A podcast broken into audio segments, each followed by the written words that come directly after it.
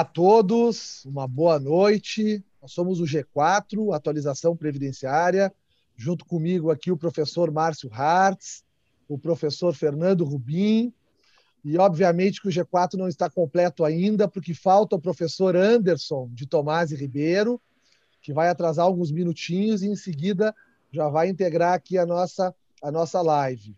Então, nosso, nosso objetivo aqui hoje com vocês, todos que nos acompanham, é discutirmos um pouco, debatermos um pouco a rotina de julgamentos nos tribunais superiores nesse ano de 2020, tanto no STJ, no Superior Tribunal de Justiça, como no nosso, na nossa corte, o STF, né, nossa Corte Suprema, Supremo Tribunal Federal. Esse era um ano que, em razão da pandemia, né, que surge no mês de março, não havia de fato uma expectativa que, essas, que esses dois tribunais fossem julgar tantas demandas previdenciárias, tantos processos representativos de controvérsias, no caso do STJ, ou em repercussão geral, no caso né, do STF.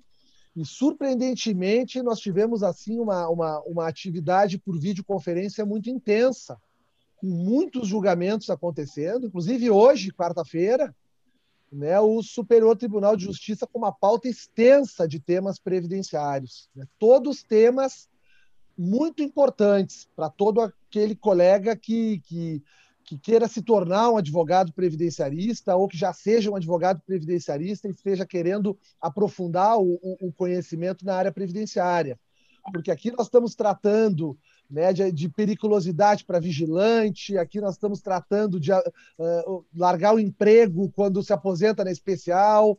Aqui nós estamos tratando né, de, de, de, de, muitos outros temas, enfim, muitas outras matérias que foram levadas a essas duas cortes esse ano. Se incluirmos a TNU, que é a Turma Nacional de Uniformização dos Juizados Especiais Federais, então, o número incrementa e certamente nós vamos tratar aqui também, diretamente, porque muitas decisões da TNU acabam, né, via incidente de uniformização para o STJ, dentro do sistema dos juizados especiais federais, acabam depois caindo lá no âmbito da primeira sessão do STJ, que tem a incumbência aí de julgar a matéria previdenciária. Então sejam todos bem-vindos, é um prazer muito grande estar com vocês aqui hoje. Eu vou passar a palavra para os meus colegas aqui, vou começar pela pela esquerda, professor Márcio Hartz, para fazer a sua saudação inicial, depois ele passa para o Fernando, né? não tenho culpa que ele está à direita, e em seguida a gente vai tocando, então, a matéria previdenciária e nos divertindo um pouco nessa noite de quarta. Boa noite, Márcio. Boa noite. O Fernando nunca me enganou, está à direita, sempre esteve ali, nunca me enganou, nunca me enganou.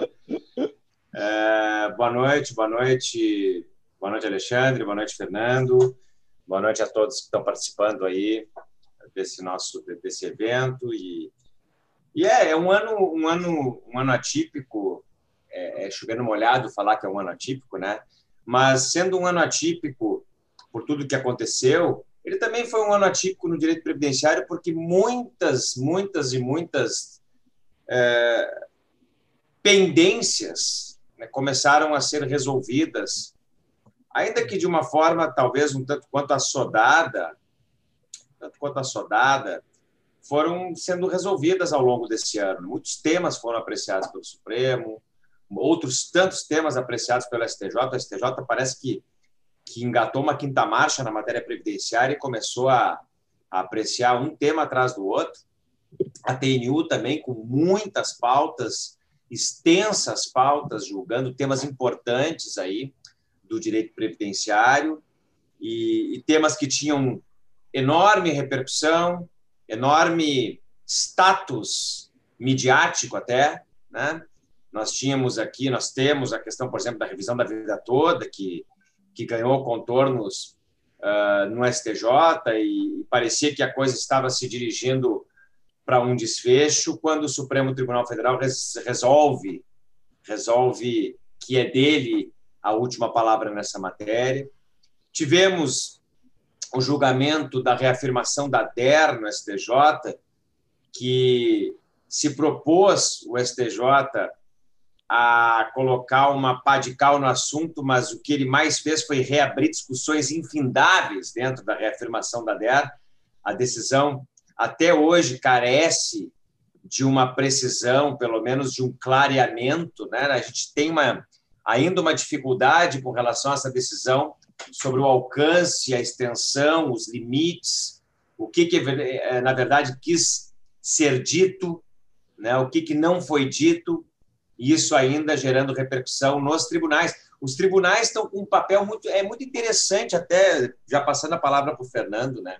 O que está acontecendo, porque os tribunais superiores estão estão resolvendo as questões no âmbito da repercussão geral e dos repetitivos, mas os tribunais inferiores estão tendo que interpretar essas resoluções. Estão tendo os tribunais inferiores que que fazer um exercício hermenêutico, uma construção hermenêutica para entender o alcance daquilo que foi decidido em repercussão geral e repetitivo da controvérsia. Falei aqui agora da reafirmação da DER, que é um caso que, que surgiu agora, recentemente. Tem também essa questão da decadência, que parece não ter fim dentro do direito previdenciário, em que o Supremo agora fala que não há decadência sobre ato de indeferimento. E aí agora a gente vai ter que discutir o que é indeferimento. Né? O parcial deferimento é um parcial indeferimento ou não é? Olha a dificuldade que é. Então a gente está percebendo isso, que os tribunais superiores têm a missão de uniformizar e pacificar os entendimentos, mas não fica claro e aí depois a matéria volta aos tribunais inferiores para que os tribunais inferiores deem a sua interpretação sobre a interpretação que foi dada pelos tribunais superiores. Eu acho que tem sido essa a tônica de 2020 em vários dos casos que foram aí, entre aspas, resolvidos né, pelo Supremo e pelo STJ. E aí, gente, boa noite a todo mundo. Boa noite, Márcio, Alexandre, boa noite os colegas aí que estão nos acompanhando nessa live aí de, de movimentação aí dos grupos, né? É, tendo em vista que nós temos uma uma pós andamento no IAD, com toda essa pandemia, nos resta realmente essas atividades em AD. E é, o tema realmente é um tema, um tema bem interessante, as abordagens que foram desenvolvidas pelo Alexandre e pelo Márcio, é, me parece que são, são apropriadas, né? É, até porque dentro do G4 nem sempre a gente concorda, então a gente tem que deixar claro quando a gente concorda aqui com, a, com uma ou outra posição, é, sempre é, respeitosa, né? Mas essa é a nossa dinâmica aqui do G4, essa, essa é a nossa forma de trabalhar, cada um trazendo a sua colaboração e eventualmente até mesmo nas divergências a gente acaba construindo um raciocínio até mais completo, né? E ali da frase do, do, do da, frase introdutória do Alexandre, é, é, eu, eu, eu, destacaria bastante essa questão da TNU, da participação da TNU nos juizados. Evidentemente que ela, em tese, ela não pode contrariar o STJ, mas ela vem firmando uh, bastante entendimentos, vem consolidando bastante entendimentos. A própria resolução da TNU, a resolução 586 de 2019, que eu andei examinando ela recentemente, ela coloca lá no artigo 16 a possibilidade da TNU emitir precedentes obrigatórios em matéria de direito repetitivas no âmbito do juizado especial federal. E então isso aproxima, digamos assim, a lógica dos juizados daquilo que dispõe o Código de Processo Civil a respeito dos precedentes obrigatórios. Né? E, e vem, vem, vem se posicionando aí a respeito de inúmeros temas previdenciários, mais, mais recentemente é, é, trabalhando bastante com as questões de, de benefício por incapacidade, dos marcos é, de concessão do benefício, da alta de benefício, da necessidade é, do segurado ter a condição de fazer o pedido de, de prorrogação um, decorrente de um processo judicial, em que, então que não haja possibilidade do DCB, da data de cessação de benefício, sem que seja dada a oportunidade do segurado, da segurada requerer o benefício ou a prorrogação do benefício na via administrativa. E, e com relação à STJ é, e, e, e, também o STF, a gente tem essa situação aí que o Márcio eh, refere, é, que, que, na verdade, são tribunais excepcionais que emitem um precedente, nem sempre é, preciso, e talvez essa inexatidão de precisão ela decorre de um distanciamento desses tribunais excepcionais da realidade social, da realidade de julgamento aqui embaixo, tá? e acabam uh, dispondo uh, dos próprios tribunais inferiores fazerem a interpretação e aí fazerem também o distinguish, né? Fazer as distinções do caso concreto em relação ao precedente emitido. E isso tem toda uma repercussão processual, né? Porque, uh, na verdade, é, se, se os tribunais inferiores eles aplicam o precedente ao momento de julgar, uh, as decisões vindas do STJ e do STF vêm impedindo que os recursos subam a Brasília novamente para uma análise desses precedentes, sendo que a distinção deve ser feita pelos tribunais inferiores, o que tradicionalmente vem sendo feito por agravo regimental, interposto para o presidente do próprio tribunal, ou, no caso dos juizados, para, para o presidente da turma recursal. Né? Então há também uma, uma, sintonia entre o procedimento comum e os juizados com relação a, a, a, essa tramitação. Em síntese, os tribunais superiores emitem o precedente e entendem que os tribunais inferiores devem interpretar e solucionar a aplicação desses precedentes, inclusive fazendo distinção. E uma decisão recente uh, que foi de fevereiro de 2020, dentro desse contexto que a gente está discutindo, uma reclama, de uma reclamação constitucional da relatoria da Lavra da ministra Nancy Andrighi, determina que não cabe sequer reclamação ao STJ para que seja feita a distinção após, eventualmente, esse agravo regimental aqui nos tribunais inferiores serem negados. Ou seja, há uma clara meninos, restrição do acesso às instâncias excepcionais depois de emitido o precedente. E como é que fica o amadurecimento desse precedente, Márcio e Triquez? Como é que fica, eventualmente, até uma superação desse precedente pelas cortes superiores? Olha, esse tema 692 está para ser superado, eu acho que há uns dois anos, essa questão da, da, da, revogação da tutela provisória. Quando é que nós vamos ter o primeiro overruling de um precedente pelo Tribunal Superior com essa dificuldade tão grande de acesso? Repito, fevereiro de 2020, a ministra Nancy Andrighi disse que se um tribunal inferior aplicou mal o precedente, especialmente decorrente de recurso especial extraordinário repetitivos, artigo 927, inciso 3 do Código de Processo Civil, não cabe reclamação constitucional ao STJ uh, ah, para que seja feita a revisão. Mas cabe o que, então?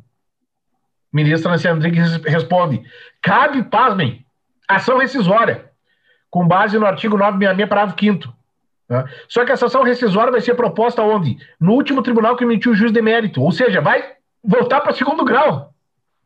Ação rescisória. Então, é, é, uma, é uma confusão do ponto de vista do direito material, como os meninos bem colocaram, e, é, e esse é o clima mesmo. É um, é, é, um, é, um, é um clima de certa insegurança jurídica. Tá?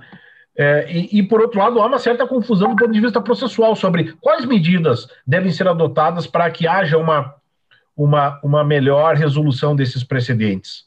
Né?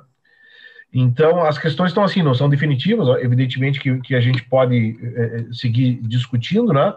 mas eu gostaria de fazer essa primeira, essa primeira colocação do ponto de vista processual. Depois de ser emitido um precedente que a gente não sabe lá de qual a qualidade efetiva dele, nós temos sérias dificuldades para fazer as distinções e não estou nem falando de superação de precedente, porque é algo que não aconteceu ainda.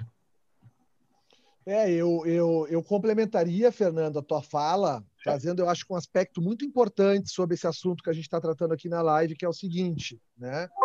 É, a gente vive um ano diferente nesse assunto, na minha visão, e acho que vocês vão concordar comigo, porque pela primeira vez a advocacia previdenciária está tendo acesso a esse mundo chamado, dos, chamado de mundo dos tribunais superiores. O que, que eu quero dizer com isso? Né? Até, até março de 2020, o mundo dos precedentes, o mundo dos representativos de controvérsia, tanto na TNU quanto no STJ e até mesmo no STF, era um mundo apenas dos amigos da corte, né? os, os, os amigos curi, como a gente diz. Né? Os, na área previdenciária são os institutos aí que têm esse papel no seu estatuto social, postulam habilitação no processo como amigo da corte, intervêm nesse processo, sustentam e auxiliam aí na formação da convicção dos julgadores. Né? Por que isso? Porque os nossos tribunais superiores, até março desse ano, permitiam a sustentação oral e uma interação maior entre o advogado e os julgadores apenas com deslocamento à capital federal. Né? E aí o nosso ex-presidente Juscelino Kubitschek, que me perdoe, mas não são todos os advogados que conseguem né, pagar uma passagem aérea para estar tá indo a Brasília. Às vezes o processo é retirado de pauta, tem que voltar sem o julgamento. Às vezes o julgamento é adiado em razão de alguma confraternização que acaba ocorrendo né, no, no, no, no, tribunal, ou alguma situação até de saúde, com algum julgador que não pode estar presente. Eu, eu, eu passei por essa situação inúmeras vezes. E aí a gente vai calcular aqui, eu estou em Porto Alegre, né, o deslocamento de Porto Alegre para o Distrito Federal, depois o retorno, às vezes no outro dia, então tem que gastar uma hospedagem lá no Distrito Federal. E aí o que, que acontecia? A advocacia previdenciária ela sempre foi uma advocacia até as turmas recursais ou até as turmas previdenciárias no rito comum. Isso é um fato sociológico, é um fato real. Né? A advocacia não tinha acesso. Prova disso é que nós não tínhamos, mesmo nas redes sociais, uma dinâmica tão intensa e acalorada como nós estamos tendo agora. Toda quarta-feira está todo mundo discutindo. Hoje é o tema tal, hoje vai julgar. Tu viu o que, que o ministro falou? Ah, o ministro brigou contra o ministro. Não sei o que. A gente está vivendo a vida dos tribunais superiores, em razão dos julgamentos por videoconferência que estão ocorrendo praticamente toda semana, né? Se a gente considerar a TNU e a gente considerar a STJ e o próprio e o próprio STF.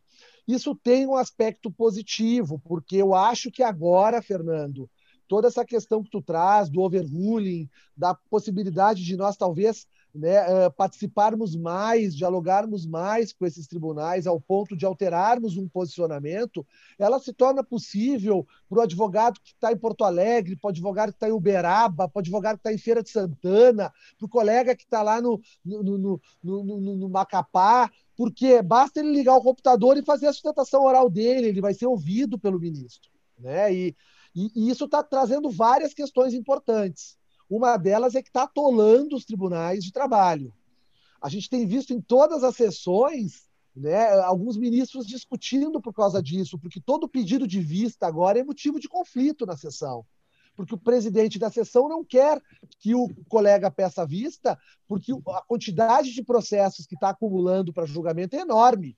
Hoje mesmo o STJ tinha seis ou sete temas importantes em matéria previdenciária e não conseguiu enfrentar e deu um conflito entre o ministro Gurgel e o ministro Benedito. O ministro Benedito, enquanto presidente da sessão, não né, aceitou o pedido de vistas, obviamente, de uma outra ministra, e o ministro Gurgel, indignado, disse: Olha, desse jeito nós vamos trancar todas as pautas. A gente precisa dar um encaminhamento a isso. Então, eu acho que um primeiro ponto que a gente podia trazer nessa live para os colegas que estão nos acompanhando, e seguindo uma tradição do G4, que não é apenas trazer a matéria previdenciária, mas é também trabalhar a formação do colega. Né? A nossa pós, por exemplo, não sei se os colegas sabem disso, ela tem uma disciplina sobre sustentação oral nos tribunais. E o objetivo dessa disciplina sempre foi trabalhar a assertividade. A gente apresenta vídeos de sustentações orais em sala de aula, a gente traz magistrados para darem opinião dele do que, que eles não gostam que o advogado faça na tribuna, o que, que eles acham que é interessante para chamar a atenção da magistratura. Então, eu acho que talvez a gente vive hoje um momento muito oportuno para o que tu falaste agora, Fernando, no sentido de talvez nós influirmos um pouco mais nos julgamentos, porque ah, nós, nós estamos podendo participar. Acho que vai cair um pouco o papel do amigo da corte, porque o amigo da corte ele é esse super amigão da corte hoje, porque não tem mais ninguém além do INSS. E agora as partes vão poder sustentar, e estão sustentando. Então, eu acho que é muito importante que os colegas né, passem a participar e acompanhar esses julgamentos pelo YouTube, como está ocorrendo, porque uh, não sei se o Márcio concorda comigo, eu quero passar a palavra para ele, mas cada sessão de julgamento é um verdadeiro curso de formação né, para o advogado, porque a gente até as expressões, né, o que, que é a lavra do ministro, é Vossa Excelência, Sua Excelência, até os pronomes de tratamento, a gente vai aprimorando tudo numa sessão de julgamento, porque o nível deles lá em cima é um nível muito alto. São magistrados de carreira com 40 anos de experiência, ou são advogados indicados pelo quinto constitucional com uma ampla experiência no ramo jurídico. Então, para mim, pelo menos, eu estava pensando isso hoje, cada frase falada pelos ministros, mesmo aqueles que a gente não, não concorda muito, assim, que a gente até entenda que já está no momento de se retirarem, é uma lição enorme, assim, a gente aprende muito, né? Eu acho que a gente vai viver momentos novos. Claro que, antes de passar a palavra para o Márcio, tudo isso que eu falei, eh, colegas, tem relevância para a nossa área. Obviamente que os advogados tributaristas que defendiam interesses de empresa pegavam um avião, faziam sustentação, se precisasse ficar em Brasília três, quatro, cinco dias, ficam, porque o seu cliente tem condições de bancar isso. Inclusive, bancava advocacias de apoio no Distrito Federal, que a gente sabe que existe aos montes para fazer esses acompanhamentos nos gabinetes. Agora, nós, previdenciaristas, não conseguíamos, só se nós bancássemos do nosso próprio bolso. Né? Então, acho que vivemos um novo tempo para podermos praticar esses institutos aí do, do, processo judicial previdenciário tão importantes como o overruling, né? Porque agora a gente tem voz, né? Não sei se o Márcio concorda. Eu concordo, eu acho que, que esse acesso ficou, ficou um acesso muito fácil, né, da gente ter as cortes superiores, a qualquer corte no Brasil hoje, a gente tem acesso uh, do mesmo lugar, a gente não precisa sair do lugar, né? Mas, ao mesmo tempo, assim, eu, eu faço uma ponderação é, que esse sistema, e aí, claro, o Fernando tem todas as, as ferramentas processuais aqui para debater e para contra-argumentar, mas essa, essa, essa sistemática de recursos repetitivos e formação de precedentes e os recursos e as repercussões gerais, enfim, elas são sistemáticas criadas para a política judiciária, claramente. Isso tá, para mim está cada vez mais claro isso. Um judiciário cada vez mais voltado a ser um judiciário de relatórios. Eu faço uma crítica bastante ácida nas palavras que o Fernando às vezes é bem ácido, como de costume, e é verdade, porque eu vejo um judiciário hoje pautado pelos relatórios. Pautado pelos relatórios. É isso que acontece numa sessão de julgamento quando o ministro pede vistas, e quando o ministro pede vistas, eu entendo que ele está respeitando o processo. Quando o ministro pede vistas, é porque ele quer entender o processo. E aí isso, isso se transforma numa celeuma dentro da turma, porque não, mas isso vai atrasar o julgamento. Mas de azar que atrase o julgamento. E agora, qual é o problema de atrasar o julgamento? Vocês demoraram três anos para pautar o negócio, agora o pedido de vista vai ser o problema? Que, que, que moral, e literalmente vivemos tempos de moral de cuecas, realmente. Né? Moral de cuecas, realmente. E, e, e aí nós temos que lidar com o judiciário preocupado com seus próprios relatórios. Isso não é de hoje, tá? Isso tem mais de 10 anos. Eu me lembro que quando eu era procurador federal, quando eu era procurador federal, empurravam goela abaixo na autarquia, e aí eu falo agora como ex-defensor do INSS, a necessidade de se fazer mutirões de acordo, porque afinal de contas eram as metas do CNJ. Mas quem disse que a meta do CNJ é a minha meta? Quem disse? Por que, que eu, advogado, por que, que eu, procurador federal, tenho que estar trabalhando em prol de realizar metas do Conselho Nacional de Justiça, que tem que baixar pilhas de processo, mas que seus juízes baixem as pilhas de processo, julgando. E aí eram audiências, às vezes, que geravam constrangimento, porque se colocava uma pressão na Procuradoria para fazer acordos, e se colocava pressão nos advogados contrários para aceitarem acordos chegou uma oportunidade que eu disse para o magistrado que estava conduzindo a audiência, falei, porque eu via que o advogado do INSS não queria, o advogado, desculpe, eu era do INSS, o advogado da outra parte não queria aceitar o acordo. E o magistrado colocando uma pressão, se não aceitar o acordo, vou julgar não sei lá quando, vê bem, pode ser improcedente. E lá pelas tantas eu olho para o magistrado e disse, olha, eu retiro a proposta de acordo. Mas o doutor, o senhor não pode? Não, posso. Posso, estou retirando a proposta de acordo. Estou retirando a proposta de acordo. Estou revendo aqui, não é caso de acordo, não vou fazer acordo. Para defender o colega que estava do outro lado. Porque eu vejo isso, é um judiciário voltado para fazer relatórios, baixar as suas metas. Agora o judiciário resolve fazer um acordo, Procuradoria da República, Judiciário e INSS, vamos baixar a litigiosidade. Não conversaram com os advogados sobre isso ainda. Quem é que provoca o litígio?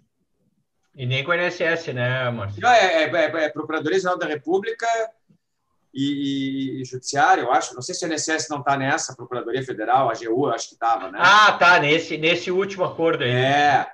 Mas, assim, e, e, conversaram com os advogados, que são aqueles que provocam as demandas, e por que, que os advogados. Por que será que a gente provoca a demanda judicial, né?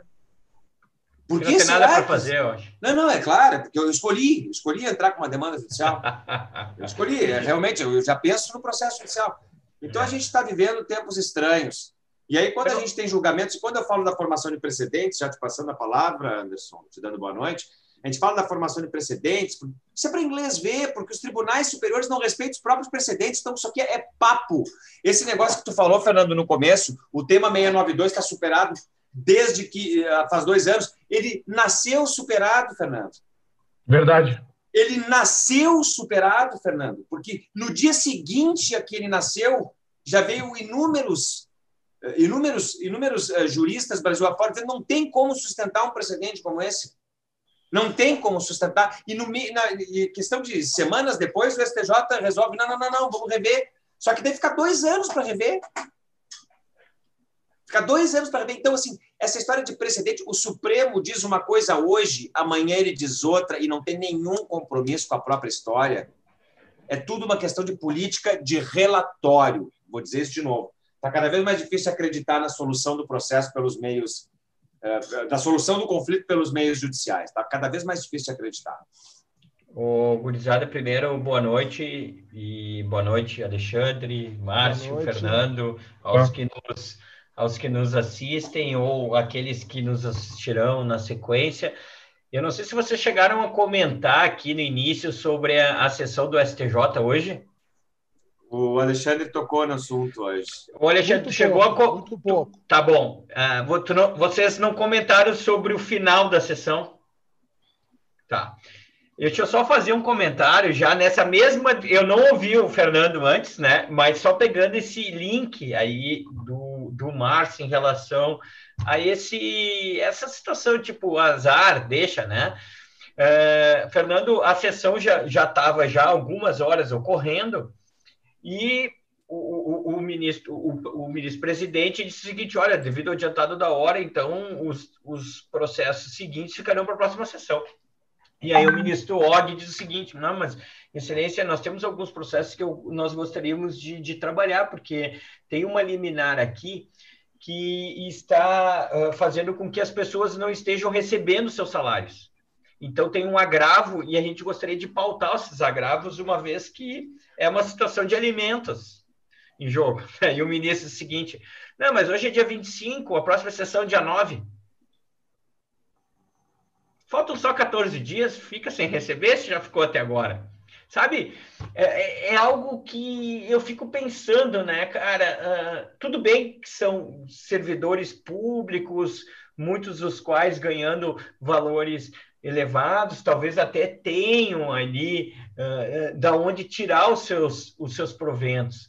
Mas, cara, eu fico pensando, claro, ok, que a sessão já faz tempo que está sendo jogada, mas, cara, o desdobramento disso da vida das pessoas, cara, então entra, pauta o agravo, discute o agravo, defere ou indefere liminar. Hoje, cara, nós estamos falando de situações de salário, não é uma aposentadoria que aí sim tu poderia jogar ela para uma sessão do dia 9. Então, termina a sessão assim, gurizada, né? Eu não vi o desfecho, porque daí eu tive que entrar em outro compromisso, se efetivamente pautaram ou não. Mas, Mas Anderson... Não, é só o dia 9. Anderson, é o mesmo judiciário que diz que se tu cortar uma aposentadoria por invalidez ilegalmente, quando o sujeito tem mais de 60 anos e ele está isento da perícia, isso não gera dano moral porque é um mero de sabor. Aí que tá, né? É um mero de sabor, né? É um mero de sabor. Ficar sem, sem, sem, ficar sem poder se alimentar é um mero de sabor, não é dano moral. Uhum. É, não é dano moral. Mas quando um juiz é autuado por um, por um, por um fiscal de trânsito É Quando verdade. um juiz é autuado, um desembargador é autuado por um fiscal de trânsito, ele entra com processo de dano moral contra o fiscal de trânsito, ele ganha dano moral. Aí teve dano moral. É uma vergonha. Me desculpem, é uma vergonha. É uma vergonha. É uma vergonha. É isso. De novo, repito, isso é literal, é moral de cuecas. Moral de cuecas. Esse ano nós tivemos a prova de que tem moral de cuecas. né? Não, mas teve, teve cena literal disso aí. Sim, sim, sim, sim, sim. é verdade. É, gurizada, mas é. E, e, aí, no final das contas, o SCJ, hoje, que tinha uma baita pauta, baita pauta, nenhum processo previdenciário foi julgado. Foi, claro, teve questões de anistiados ali, uh, que tomou conta da, da pauta, mas nenhum foi. Quer dizer, tinham grandes temas hoje para serem julgados. E ficou tudo para a sessão do dia 9, pessoal. Sabe-se lá quantos mais ainda terão na sessão do dia 9, sendo que a pauta ficou né, super curta, as quatro, cinco horas de, de julgamento em relação a isso já passaram, já jogaram para a pauta do dia 9 de dezembro. Estava é. comentando, Anderson, estava comentando antes de tu chegar, assim, o, o quanto está sendo importante, apesar da, da, da, ponderação feita pelo Márcio, que eu assino embaixo também, eu acho que complementa, né? Mas dentro do advogado, como está sendo importante nesse aspecto a questão pandêmica, né? É triste dizer isso, obviamente, todo o problema que a gente está passando, nossos filhos, toda a dificuldade aí para se acostumar né, com essa vida nova, mas esse acesso aos julgamentos por videoconferência estão permitindo um maior entrosamento nosso sem né, dúvida, né, com, com o Distrito Federal. Então a gente está começando a conhecer os regimentos, por que, que tem processo que entra antes do representativo, como é que funciona, se é adiado, é um tipo de pauta na próxima, se é retirado de pauta, é outro tipo. Isso é muito saudável para uma advocacia previdenciária que até um ano atrás, cara, nem sabia os temas que seriam julgados. Não sei se tu concorda. Sim, quantas vezes tu foi a Brasília, Alexandre? E tu voltou da mesma forma que tu foi, porque teu processo não foi pautado, cara. E, e, e, a, e, a, nossa sorte, a nossa sorte é que quem arcou com o teu, com a tua viagem foi o instituto, cara, porque tu foi tu foi fazer sustentação oral como um amigo escure. Tu imagina se tivesse sido a parte, cara. É, viável. Mas, Quer dizer, mas eu... é um total desrespeito com a advocacia. É um total desrespeito com a advocacia. Então, a pandemia, ao menos tu tá sentado no teu escritório, tu perdeu teu tempo simples, tu tá deixando de produzir, mas tu não teve todo aquele negócio, sai daqui, viaja avião e aeroporto e tal, né? deslocamento e custo. Né? A questão é, Fernando, será que isso vai continuar assim depois da pandemia ou simplesmente os tribunais superiores vão virar as coisas assim, ah, queremos voltar ao normal porque a gente não suporta mais citação oral de advogado aqui? Ah, acho que vai, acho que vai, vai continuar, vai continuar porque é, eu tenho uma, uma opinião um pouco mais crítica a respeito disso. Eu não, eu não acho que, que por essa via virtual vai aumentar o debate democrático, a participação do advogado. Eu acredito que essa é uma, é uma, é uma suposta é, é, é possibilidade de ingerência. Eu acredito que a, a via virtual ela liberou os juízes assim um sentimento aí talvez até do ponto de vista mais até psicológico, né, de colocar mais em pauta os processos, que tinha alguma resistência, que tinha uma questão política que no, no presencial tem alguma, tem alguma situação mais delicada, outra. É, é, é, é, eu acredito que, que em função de, desse fluxo que se estabeleceu mais pelo Poder Judiciário e menos pelo jogo democrático e pela possibilidade do advogado interferir é, na tomada de posição do julgador, que as coisas elas vão elas vão é, é, continuar aí nesse nesse ritmo, né? E, e uma das questões que eu venho abordando de uma maneira bem muito crítica aí na nossa tese de doutorado que nós vamos defender em dezembro é justamente é, que uh, o CNJ, os relatórios do CNJ, todos eles falam em quantidade, todos eles falam em performance, em nenhum momento se realmente fala em qualidade da prestação de jurisdição. Né? Se fala em tempo de julgamento, em tempo de colocação de pauta, em tempo de retirada de pauta. Então, eu não sei até onde realmente esse debate democrático, eh, principalmente nos tribunais excepcionais, ele, ele, vai, ele vai acontecer. o que reforça, de alguma maneira, a minha convicção que nós temos que fazer o melhor trabalho possível embaixo. O melhor trabalho possível, já começando aí pelo processo administrativo do Triquias, mas uh, trabalhando muito no primeiro grau, trabalhando aí muito nas sustentações orais, não é? aqui na, nas turmas recursais, nos tribunais. É, é, é, me parece que o, o, o nosso desafio, evidentemente, quanto mais matéria de fato, maior é o desafio, né? mas é de construir é, é construir os tribunais inferiores. Eu, eu, eu, eu desconfio muito assim de, de, dessas decisões, dessa construção de decisão colegiada. E, e o que a gente estava comentando, Anderson, uh, antes de chegar, é que a própria interpretação depois dos precedentes está tá sendo feita pelos tribunais inferiores. Sim. A própria aplicação prática, o distingue está sendo feito aqui embaixo.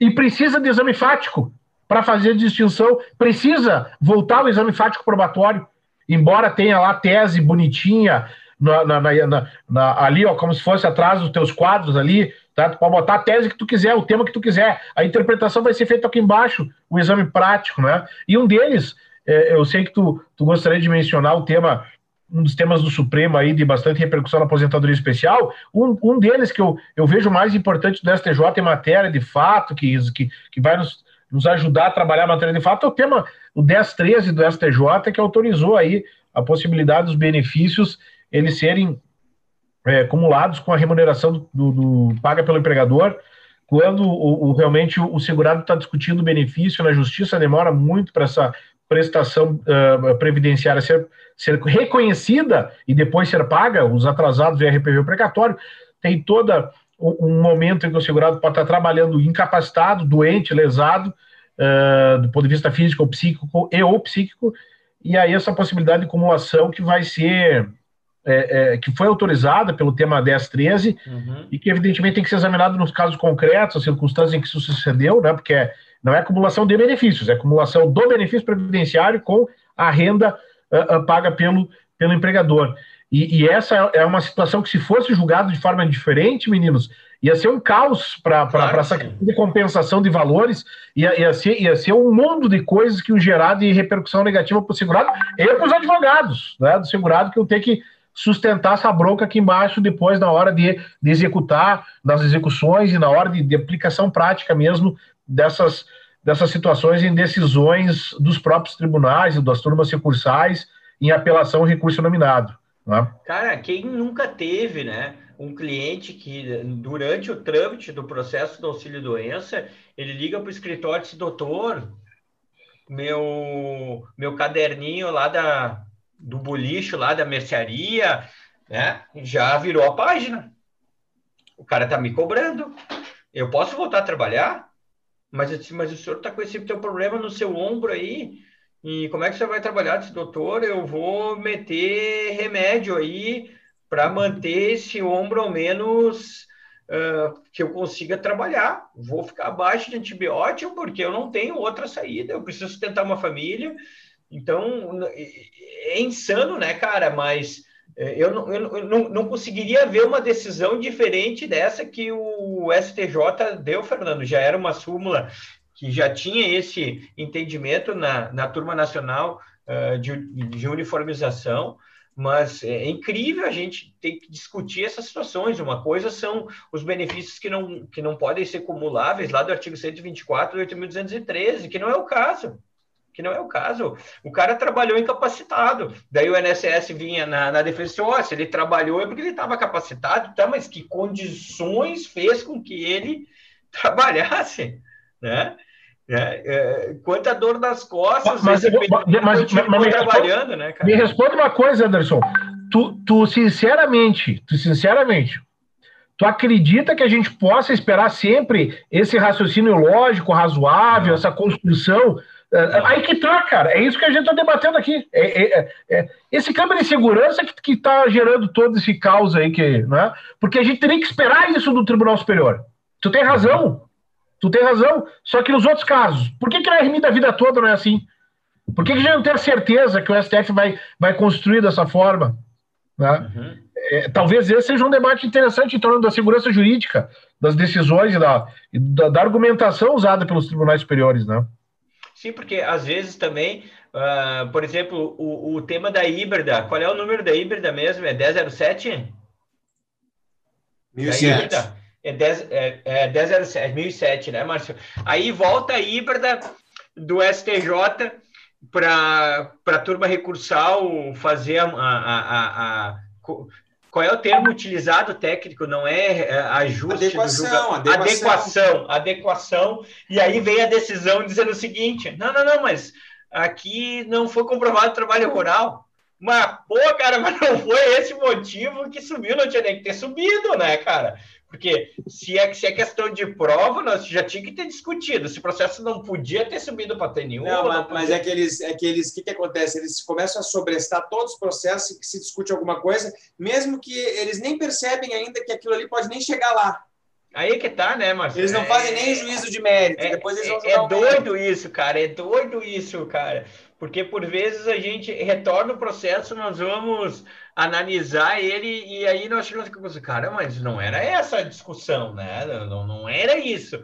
Então, quando vem decisão do STJ, vem decisão da, uh, da TNU para ser uh, readequado o posicionamento, a gente passa por uma nova valoração de prova, por uma nova reanálise de alguns processos que, é que a gente vem sentido agora no, no tema 719. O tema 709 cai como uma luva, né, Alexandre? É, Porque... o 709 está me trazendo tanto, tanto problema, tanta dificuldade. Olha, é, era uma situação consolidada, né? Só aguardar o, as implementações ou as sentenças. Essa semana mesmo, cara, eu tive um problema, deixa eu contar para vocês, simples, né? Mas esse tema está requerendo da gente um preparo físico e mental, né? Uhum. É, os dois, né? Eu tenho um cliente que saiu a sentença e, e ele tem a possibilidade de fazer um acordo com o empregador, porque tem alguns empregadores que estão fazendo Sim. acordo e pagam parte do fundo para fazer um desligamento voluntário, né? Uhum. E ele foi lá no escritório e, como já tinha a tutela deferida, 20 dias o INSS deveria conceder, caso eu não quisesse, eu deveria comunicar o processo. Ele ficou feliz da vida e me perguntou se poderia começar a iniciar as tratativas com a empresa para se desligar do trabalho, porque ele queria ir embora. Com 52 uhum. anos, era um hospital, né? E, e, e, assim, o prazo ainda corria para o INSS, só que estava no finalzinho do prazo e eu conheço a matéria. Não tem sido objeto de recurso, pelo menos nos meus processos. E eu inventei de adiantar para ele assim: não, vai lá e conversa com o RH, porque a princípio tudo tranquilo, sai a tutela e nem falei para ele da possibilidade de INSS recorrer. Cara. cara, no outro dia vem um recurso uh, extremamente protelatório, que tranca tudo, porque se ele faz o acordo e perde o recurso, ele perde o cargo e tem que devolver os valores. Sim. Né? Então agora ele vai ter que seguir trabalhando, não receber, porque ele não quer correr o risco e deixar de usufruir do acordo, né? Porque o acordo vai terminar, tem uma verba para esse acordo, depois essa verba termina, né? Então é tipo um PDV dele é um PDV que alguns, alguns, alguns grupos grandes estão fazendo, a indústria está fazendo, uhum. né? E, uhum. e, tudo mais. Então, assim, uma situação difícil, né, cara, que, que, que, que, que, bate as portas da gente, assim, como orientar, né? E sabe é. o que, que eu fiz essa semana? Eu estou atrás do procurador federal, Márcio, e vou propor um acordo para ele, de abrir mão de 15%, 10% dos retroativos para ele desistir do recurso, sabe? Uhum. Porque o meu cliente quer aproveitar o acordo, né? Então, a gente precisa ter uma desenvoltura enorme, né? Nesse tema 709, assim, tem sido para mim é, semana, cara. É, é, essa situação do 719, pessoal, para quem não, não, não, não, não conhece o tema, é a possibilidade de tu receber concomitantemente, ah, quer dizer, aí, agora a não possibilidade de receber a aposentadoria especial B46 concomitantemente com o salário, né, o trabalho, onde há contato com o agente nocivo, independente se foi o agente nocivo causador, né, ou utilizado para a concessão do benefício da aposentadoria. E aí, pessoal, agora a gente tem visto o INSS apresentando uh, propostas de acordo, Alexandre, e, e a grande questão é o seguinte: a gente aceita o benefício, saca o atrasado e eu quero fazer o cancelamento. Mas por a... como é que eu faço cancelamento do benefício, Alexandre? Como é que eu faço? Porque eu não tenho que fazer o cancelamento do benefício via processo judicial. O cancelamento não. é feito administrativo, porque o cancelamento está lá na IN. Como é que eu faço o procedimento de cancelamento? Daí, Alexandre, hoje mesmo, de manhã cedo, a, a minha a advogada que trabalha comigo entra em contato comigo e disse: Anderson, eu não estou conseguindo fazer o agendamento, porque não tem lá no, no, no meu, no, no, no, no, SAG, não tem nenhum uh, item lá que, que dá a possibilidade de fazer o tal do cancelamento, que o cancelamento tem que ser presencial. Aí eu fico pensando, mas como presencial?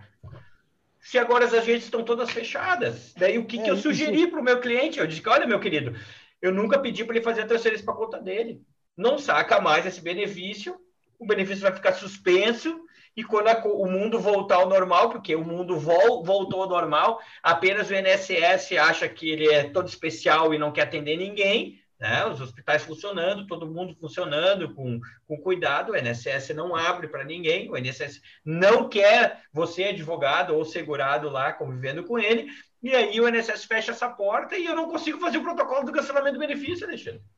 Não consigo. É, eu acho que isso combina muito com essa falta de sintonia, né? Às vezes, entre o que é decidido lá em cima e, e aí a importância né, do nosso papel aqui, né? E ontem eu estava assistindo uma live é, no Instagram de uma colega amiga minha sobre autocuidado e autoestima do advogado no contexto atual, né? E foi muito interessante a live, né? Porque a gente fala muito pouco sobre isso, né? Uhum. E tratava exatamente sobre isso, cara. Essas situações extremas que a gente está se envolvendo muito nos últimos anos.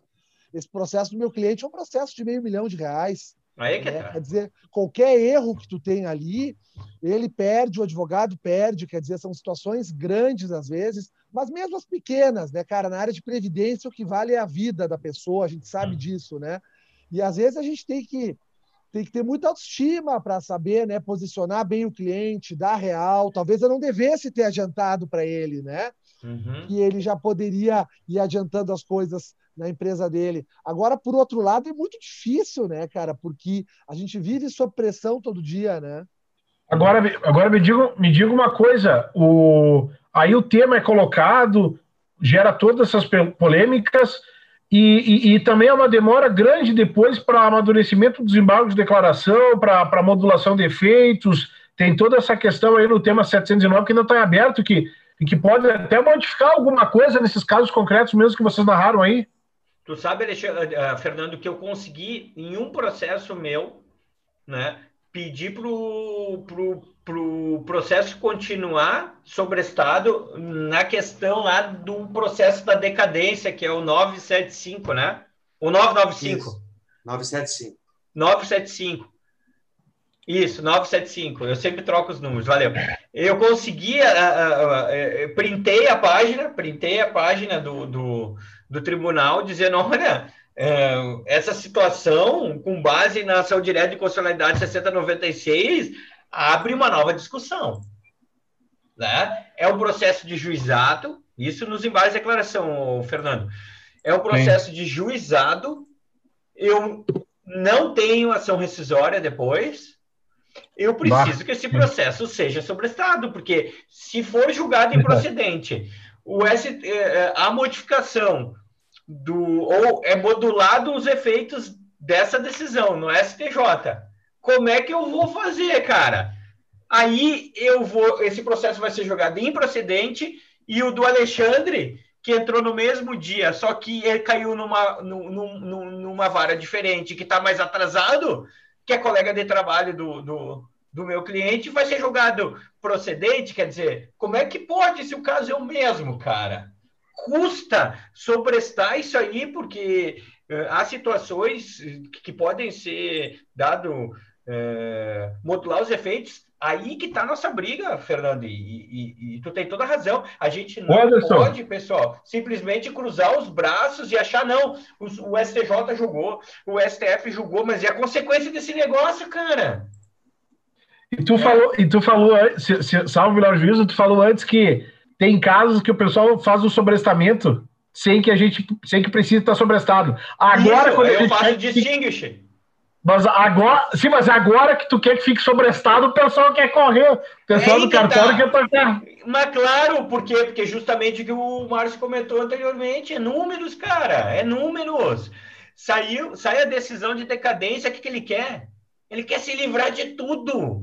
Eles querem se livrar de tudo e não funciona assim. Por isso que é importante, pessoal, a gente tem que conhecer o que está acontecendo no STJ, no STF. Não é por nada que a gente optou por esse tema hoje.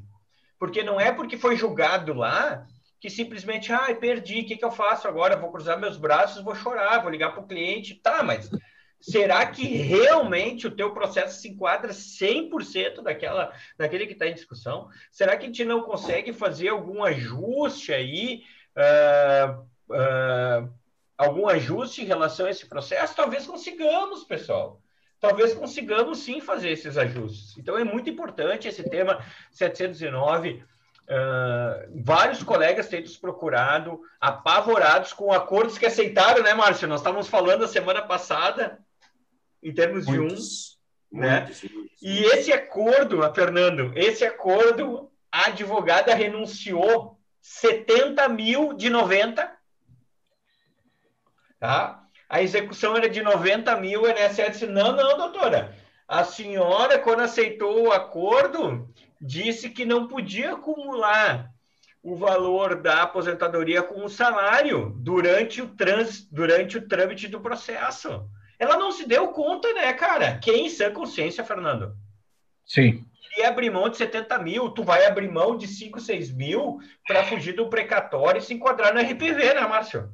Mas ninguém, ninguém, pessoal, ninguém abriria mão de 70 mil. Então, a gente tem que ter muito cuidado com aquilo que a gente lê, com, com a própria decisão, porque esse próprio acordo que a, a, o INSS tem proposto, ele vai de encontro, de encontro, e não ao encontro do que foi julgado. Quer dizer, o mais difícil era conseguir os efeitos financeiros, né? eu vou abrir mão deles. Sou louco agora para abrir mão dos efeitos financeiros e causar um baita de um prejuízo para o meu cliente e, e ainda para os meus honorários. Então, a gente tem que abrir o olho, né? Eu, eu, acabei atuando nesse processo, não sei o que, que o judiciário vai dizer, porque eu tenho um acordo assinado, peticionei lá dizendo, olha, doutor, eu entendi errado o que, que o INSS está tá dizendo. Ninguém em sã consciência aceitaria é. esse acordo se assim fosse tem que ir pelo lado do vício do consentimento, né? É, em tá. algumas em algumas situações como essa a gente tem que trabalhar e assim tem uh, a gente trabalhou esse tema 709 que ele remete, inclusive, uh, a gente comenta muito a utilização de outros precedentes do, do tribunal a nosso favor, né, Fernando? Que é o caso da desaposentação, nas tutelas deferidas de desaposentação, quem teve a tutela deferida não precisa devolver. Não precisou Sim. devolver. O benefício foi cancelado a partir dali, né? Uh, do, da, da, data de julgamento da desaposentação, mas ninguém precisou devolver. Feliz daqueles que conseguiram ainda botar uns trocos no bolso durante a desaposentação. Agora, por que, que agora o entendimento é. do STF ia ser diferente? A composição é quase a mesma. Pois é. Até poderia ser diferente, mas não é, pessoal. Não é. Então, a gente pode utilizar precedentes de, outra, de, de outros processos para é. Seja, for, seja como for, é, e já falo em tom de, de conclusão do, da nossa participação, é, o Alexandre já teve que nos, nos deixar também aqui. É, eu acredito que, que uma questão que seja é fundamental, cada vez mais fundamental e que a gente tem que fazer a cobrança é, individual, né, aí mais como advogados do que como qualquer outra coisa, é que a gente tem que a gente tem que ler, né, os precedentes, a tal da rácio decidente, a razão de decidir, é, ver se realmente é a última, é a última decisão. Tu está lendo o acórdão, que é, é a definitiva? Teve embargos, teve modulação de efeitos, teve algum ajuste, né? É, eu acredito que não, não ficar é, aplicando também o precedente porque ouviu falar, porque o colega interpretou. Eu acredito que a gente cresce na advocacia é, previdenciária, né? aprendendo a trabalhar com os precedentes, mas a partir da leitura. Como é que vai fazer o distinção, a distinguish no segundo grau, como a gente trabalhou durante o, o nosso encontro aqui, se tu não, se tu não encaminhou o, o, uma leitura, se tu não sabe do precedente? Como é que tu vai construir a distinção? Lendo as razões, as questões que foram centrais, né? Porque tem uma distinção importante que é a seguinte: tem uma, uma, uma, questão bem séria que é a seguinte no precedente. Uma coisa é a razão de decidir, seria o fio condutor, a questão principal. E tem várias questões acessórias que são colocadas, que é o que se chama de obter dictum, que são questões que uh, são colocações, uma outra observação do ministro, uma outra ponderação, mas que não são o cerne da questão que foi objeto de julgamento e que motivou aquela formação da emenda, daquela, daquela, daquela lógica da formação do precedente. Então tem que ler qual foi o fio condutor, qual é a questão central, né? o que, que motivou aquela formação do precedente. Poxa, mas no meu caso concreto, em situação que não, que eles nem pensaram. Essa é a lógica do distinguishing.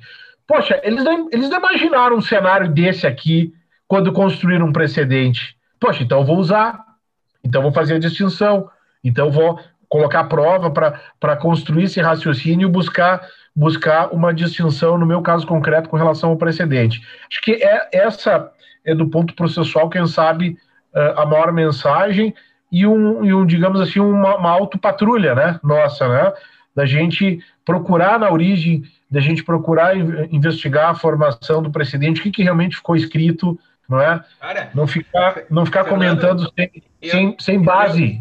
Eu, eu dou exemplo de 15 segundos, o IRDR 15, aqui da quarta região, né? Um processo meu, Márcio, foi sobrestado porque o agente nocivo era ruído. O RDR 15 não trata de ruído.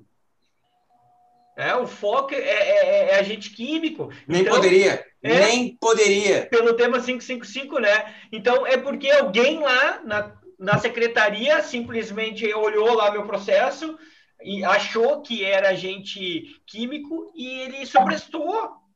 Então, aí que tá. Se eu não conhecesse o IRDR 15, Fernando, o que, que eu ia fazer? Cruzo os braços espero julgar. Aí daqui um ano, dois anos, Márcio, eu ia me dar conta que esse processo ficou parado sem, sem a necessidade de estar parado. Então, justamente isso é, é um exemplo que eu, que, que eu trago para ir ao encontro do que tu estás falando, Fernando. Ótimo, então, pessoal, vamos ficar de olho nessas, nessas decisões. Dia... Obrigado a todos. É isso aí, dia 9 de, de, de dezembro volta uma grande pauta ao STJ, vamos ficar ligados aí no que vem de julgamento pela frente. Anderson, tu, tu, que, tu, que acompanha, tu que acompanhou bem de perto agora de tarde, algum deles tu acha que tem alguma ordem, algum deles que vai ser definido esse ano? Tem alguma expectativa? A, pode a ser que tudo fique ano que vem. Pode ser que tudo fique ano que vem. Tanto que a galera Eita, quer sustentar hoje, que ia sustentar hoje, não sabia nem a, o, o, momento que eles iam ser chamados para sustentar. Então estava um pouco estranha a sessão hoje uh, Sim, do STJ. É, isso aí. Então era isso, galera. Um grande abraço para todos. Aí, gente. Valeu, um abraço. Obrigado pela oportunidade. Até a próxima. Valeu. Valeu, até a próxima, G4. Tchau, tchau. Um abraço. Tchau, tchau.